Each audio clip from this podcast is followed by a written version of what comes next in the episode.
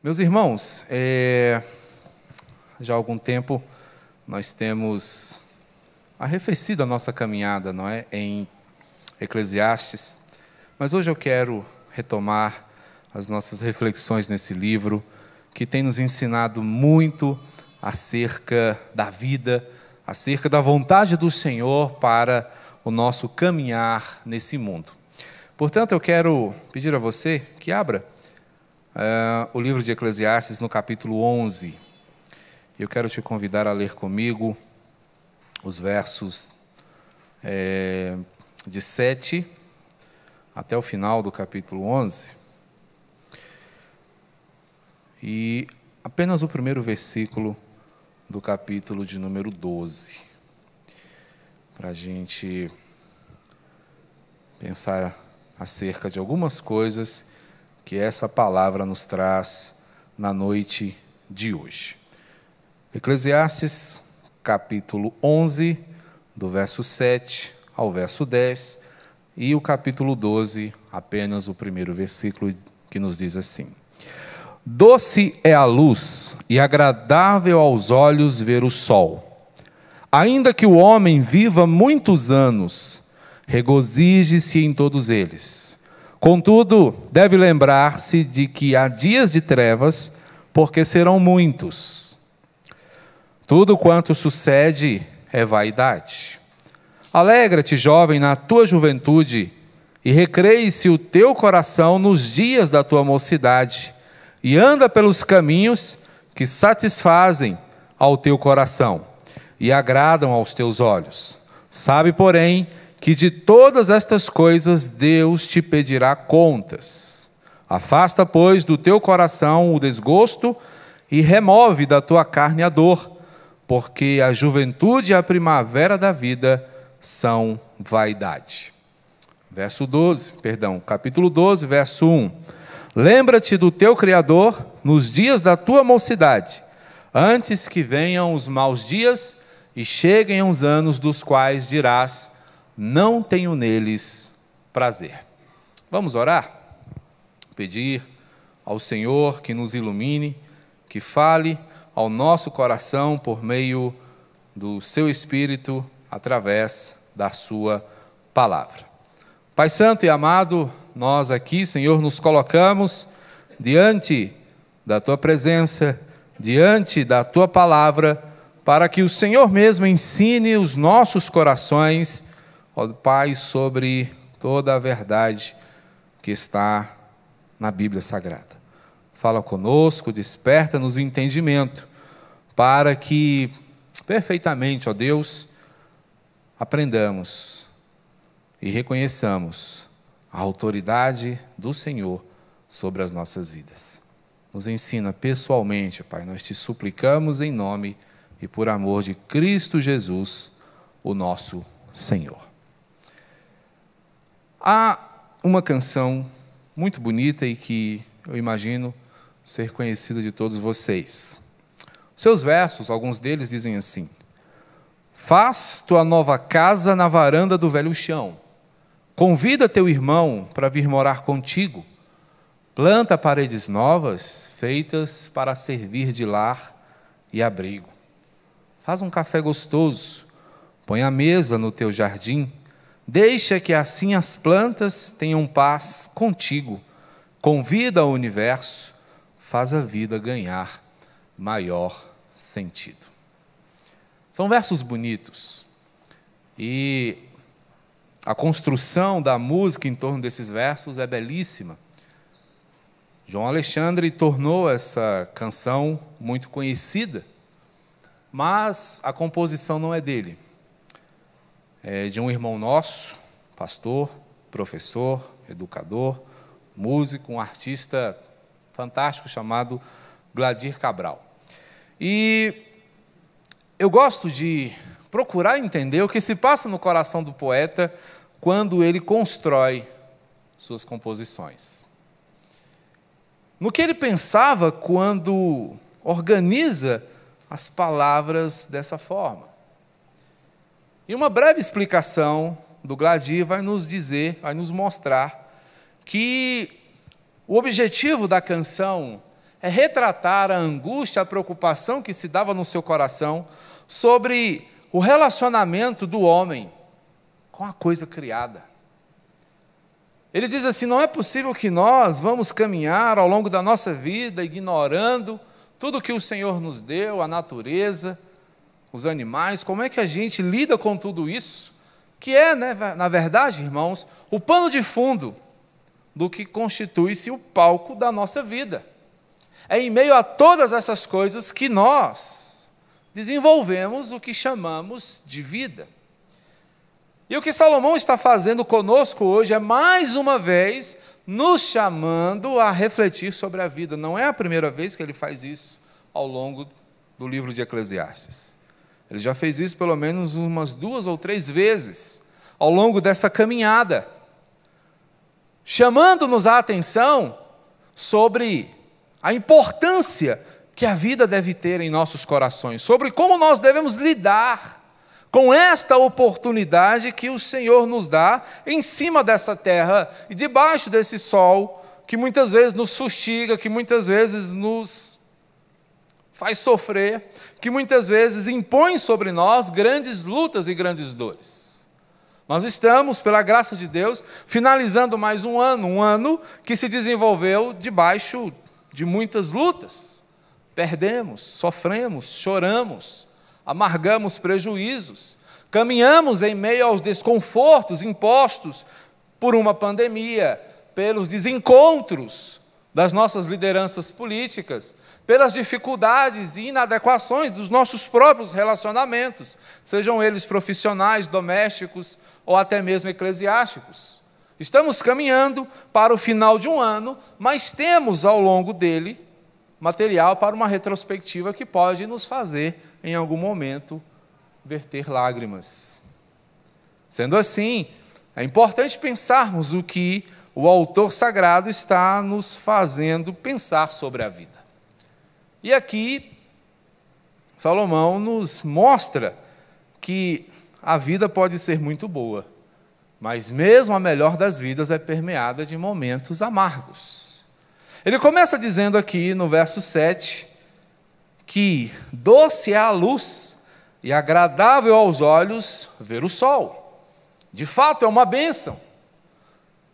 Logo pela manhã, você abrir os olhos e perceber que um novo dia está esperando por você.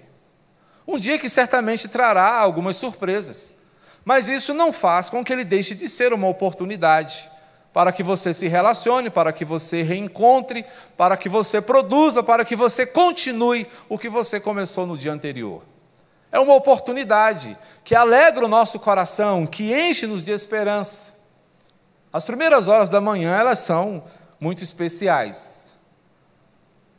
Não obstante, seja difícil experimentá-las, porque não é fácil deixar o calor da cama, a companhia da esposa, ou do marido. Não é fácil deixar o aconchego para se aventurar pelas ruas da cidade, desenvolvendo as nossas funções. Mas aqueles que conseguem vencer essas barreiras, experimentam algo gracioso, porque o raiar do sol traz para nós uma mensagem de esperança. E é muito gracioso nós pensarmos nessas coisas. E é por isso que Salomão está aqui, meus irmãos, sem muita delonga, fazendo um convite para mim, para você, para todos nós. E o convite de Salomão é muito simples. O que ele está dizendo aqui, gente, vamos viver. Bora viver.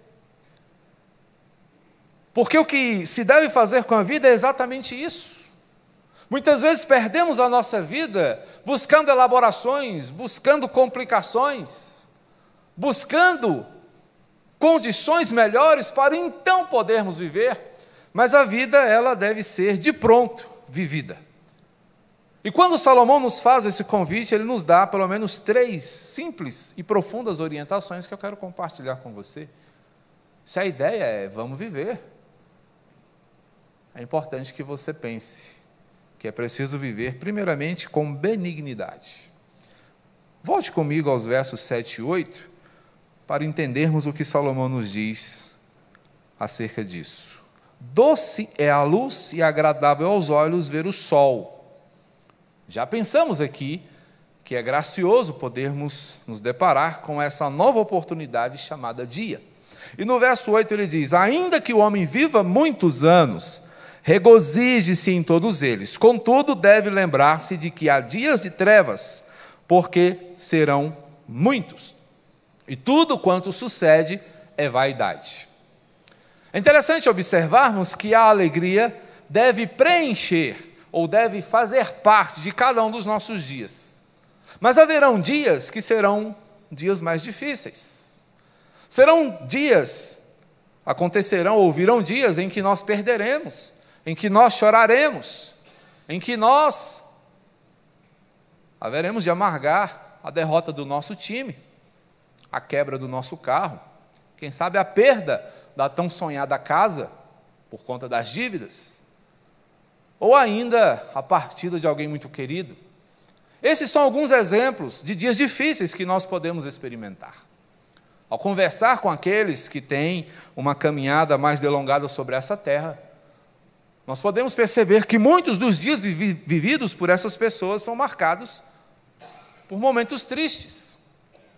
Mas ainda assim, há muitas oportunidades de vitória, de conquistas. O primeiro filho, o dia do casamento, a compra do primeiro carro, a formatura do primeiro filho, a chegada do primeiro neto, do segundo, do terceiro, ou para aqueles ainda mais felizardos, a chegada do bisneto. Então, os nossos dias são permeados de situações que nos fazem sorrir e chorar. Mas se atravessamos essas oportunidades com benignidade, irmãos, e a ideia de benignidade aqui é de um coração grande, a de um coração pronto, marcado pelas virtudes recomendadas pela palavra do Senhor, nós haveremos de perceber que, mesmo naqueles dias, onde muitas vezes nós poderíamos chorar, cabe alguma dose de alegria. Portanto, o regozijo, ele sempre tem lugar na nossa vida, especialmente se nós olhamos para a vida e a encaramos na dependência do Senhor. Porque Ele mesmo é a razão da nossa própria alegria. Porque Ele é a fonte da verdadeira felicidade. Portanto, reconheça as oportunidades que Ele te dá cotidianamente como uma oportunidade de regozijo de alegria. Interessante observarmos, porque, a despeito de tudo isso, ele diz: olha, a vida é vaidade, ou seja, tudo o que acontece é vaidade. Nós já entendemos aqui o significado disso. O que ele quer dizer é que as coisas são passageiras, são efêmeras, são como vapor. Nós sabemos que ele existe, mas ele é difícil de ser contido, de ser tocado. O vapor não é necessariamente tangível, não obstante você o sinta mas você não pode agarrá-lo como você agarra um objeto sólido. Assim é a vida. Ela é como um punhado de água que você coloca na mão e escorre pelos seus dedos. É Jesus que fala que nós não podemos acrescentar um côvado ao curso da vida. Nós não podemos andar meio metro além daquilo que o Senhor estabeleceu para a nossa trajetória.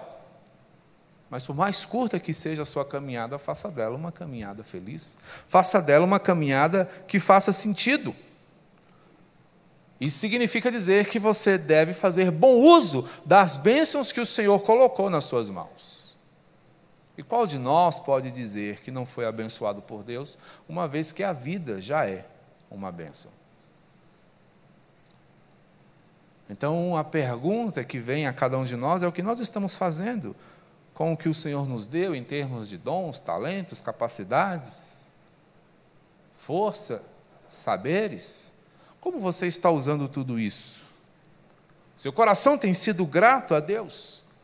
Portanto, viver com benignidade remete-nos à ideia de alguém que vive satisfeito, e aqui o contentamento pula no barco para dizer: Eu quero fazer parte da sua caminhada também. E um coração que desenvolve o seu trajeto Contente é um coração feliz. E a nossa satisfação vem dessa capacidade que o Senhor Jesus dá a mim e a você de nos refestelarmos na sua graça. A ideia de se refestelar é você se jogar, é você curtir e aproveitar, não perder nenhum só momento que a graça pode proporcionar a você. E é daí que virá a sua satisfação. Bora viver, gente, com benignidade, mas bora viver com responsabilidade. A vida exige de nós responsabilidade. Versos 9 e 10 diz assim: Alegra-te, jovem, na tua juventude, e recreie-se o teu coração nos dias da tua mocidade. Anda pelos caminhos que satisfazem ao teu coração e agradam aos teus olhos. Quando eu li isso a primeira vez, eu fiquei assim: puxa, peraí, não tem limites? Eu posso fazer o que eu quero? É assim, é Deus que está dizendo. Sim, é o Senhor que está falando. Mas ele não para aqui. Ele diz: olha, se alegre, se agrade, viva conforme a sua vida de jovem pede que você viva. E a gente fica pensando: como é que é a vida de um jovem? Ah, o jovem é marcado pela alegria, pelo riso, pela suavidade, pela pouca preocupação, sim. Mas há um limite para isso, e a sequência do texto vai nos mostrar que sabe, porém, que de todas estas coisas Deus te pedirá contas. O que nós percebemos aqui, meus queridos, é a figura de um Deus que não é contra a alegria, de um Deus que não é contra o festejar, de um Deus que não é contra a celebração. Muito pelo contrário, Deus é festivo, o nosso Senhor se alegra, as canções, o festejar, e por que não dizer o dançar, são coisas que são completamente adequadas a uma caminhada com o Senhor. Só que ele diz que todos os seus prazeres sejam prazeres que te aproximem de mim e não que construam barreiras entre nós. Então, o que o Senhor está dizendo é, é o seguinte: que eu e você devemos caminhar de forma equilibrada que as nossas alegrias sejam vivenciadas com serenidade. E que nós façamos todas as coisas com prudência. Porque se ele diz que vai nos pedir contas de tudo que nós fazemos, é preciso que eu e você nos lembremos que cada uma das nossas atitudes redundam em consequências. Ou seja, a fatura vai chegar. Portanto, se você exagera, esteja certo que você vai pagar por isso. Então, a orientação do Senhor é que sejamos moderados em nossa alegria. É que nos alegremos de forma a sermos edificados e não a sermos destruídos. Então, há limite para todas as coisas, portanto, a vida vivida com benignidade também nos coloca dentro de uma postura de responsabilidade. O que, que eu estou fazendo e como eu estou fazendo? Como eu estou desenvolvendo as oportunidades que o Senhor coloca diante de mim. Pensando sobre isso, Spurgeon dizia algo interessante. Os pecados da juventude lançam os alicerces das aflições da velhice. Então, se você não quer pagar contas pesadas no final da sua vida, caminhe corretamente ao longo da sua juventude se alegre, recreie, sorria. Não é errado sorrir. Mas entenda que há um limite, que nem toda alegria é necessária. Que às vezes aquilo que nós chamamos de alegria, de fato nem é.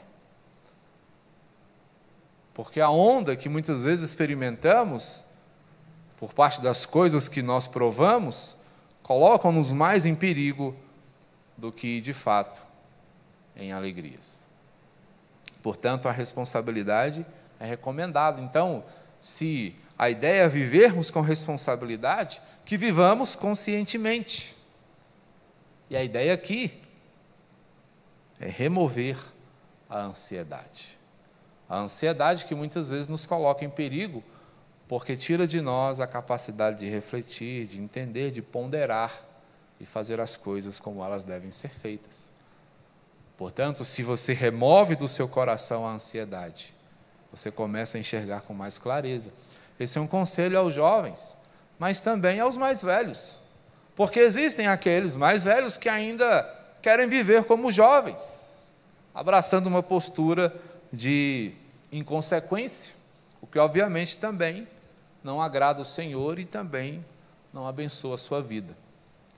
Então sejamos coerentes com a nossa caminhada e com a nossa condição. Removendo a ansiedade, entenderemos perfeitamente o que o Senhor requer de nós. E esta vida consciente, vivida com responsabilidade, nos colocará diante de uma vida agradabilíssima. Mas bora viver, não apenas com benignidade e responsabilidade, mas também com simplicidade. Partindo aqui para o capítulo 12. Lembra-te do teu Criador nos dias da tua mocidade, antes que venham os maus dias e cheguem os anos, dos quais dirás: Não tenho prazer. É interessante que esses dias não estão aqui numa posição condicional. Não é talvez eles venham. Quem sabe eles venham. O que o texto diz para nós é o seguinte: antes que eles venham, porque eles virão. Então, antes que cheguem aqueles dias difíceis, faz a tua cama, lança as tuas bases, para que você tenha no que se apoiar quando você não for mais tão forte, tão ágil como costumava ser.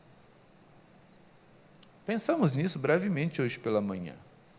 Mais uma vez a palavra do Senhor nos chama a pensar sobre uma vida pautada na obediência. A ideia da simplicidade aqui é muito interessante, porque a simplicidade nos remete a uma postura humilde.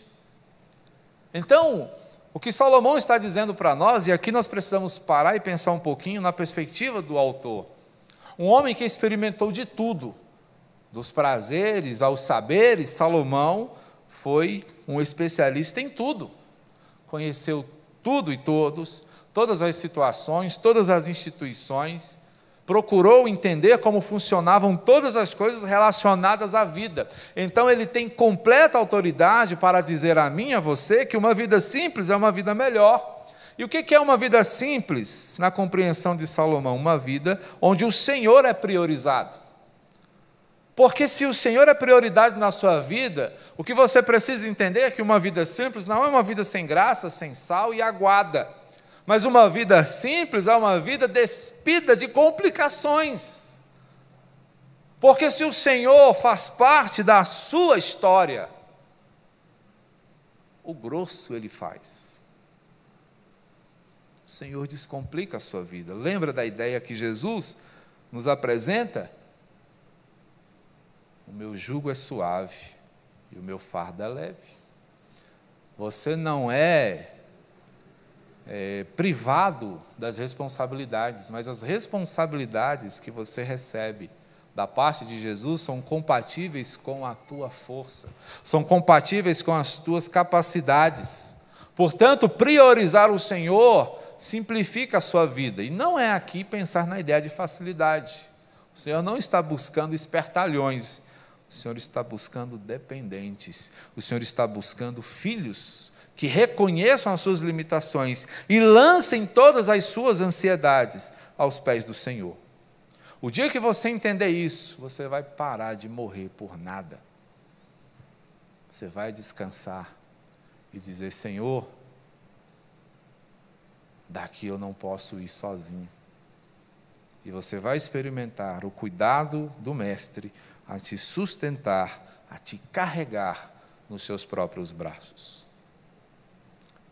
É isso que ele está dizendo aqui para nós, quando ele diz: olha, a sua vida é efêmera. Voltando um pouquinho aqui no verso 8, ele diz: ainda que o homem viva muitos anos, ainda que você seja longevo, alguns desses anos serão difíceis, alguns desses anos serão pesados. Por isso é necessário que você tire do seu coração o que é desnecessário. Afasta, pois, o desgosto. E afastar o desgosto aqui não é a busca desenfreada pelo prazer, é a inteligência de não procurar complicações que no futuro estarão te aguardando por causa das decisões malfadadas que você toma hoje. É isso que significa remover o desgosto. Não é fazer tudo que agrada o seu coração, mas é trabalhar com a compreensão de que o seu amanhã resulta do que você faz hoje.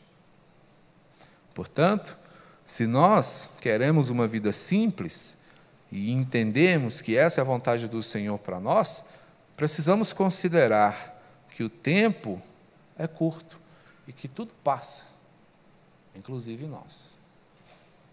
É triste a gente ver a vida se findar ainda na juventude, especialmente no auge da saúde, do sucesso, do profissionalismo, como a gente tem visto acontecer, não só agora, mas quantas vezes isso já aconteceu? Sempre, e infelizmente, nós somos bombardeados por notícias assim. Mas o que essas coisas têm em termos de propósito para nós é nos fazer lembrados de que a vida é este punhado de água que vai escorrendo das nossas mãos. Não importa o quanto mais longe nós chegamos, ou o quanto mais alto nós podemos subir. Sempre podemos cair. Portanto, lembre-se que somos, todos nós, perecíveis. Nós perecemos. Nós já nascemos morrendo. Nós já nascemos com o cronômetro ligado. E o tempo está correndo. E há um tamanho pré-definido para cada um de nós. Cada um dos meus dias é escrito e determinado, quando nenhum deles havia ainda. Então, olhe para o seu Criador e humilhe-se na sua presença. Viva humildemente, mas não esqueça-se da eternidade. Vamos viver, gente. Refestelando-se na graça, removendo a ansiedade e recordando-se do eterno.